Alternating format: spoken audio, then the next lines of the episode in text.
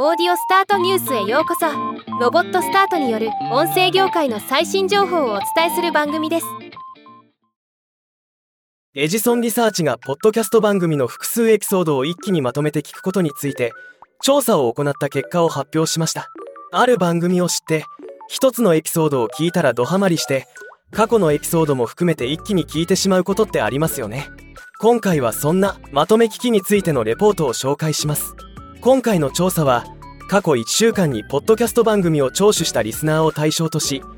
Apple Podcast のカテゴリーをベースにしたものとなっています。まとめ聞きの定義は1回のセッションで複数エピソードを聞くことを指しています。まず全体として米国の13歳以上の毎週ポッドキャストを聞くリスナーの77%がポッドキャスト番組の複数エピソードを一気にまとめて聞いたことがあると回答しているそうです。カテゴリー別で見ると最もまとめ聞きするカテゴリーとしてフィクション番組93%ト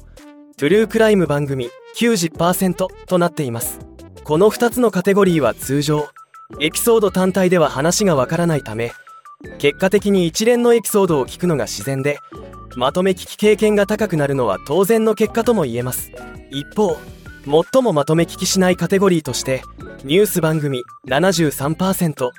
テクノロジー番組72%となっています。エピソード単体で話が完結する傾向も高く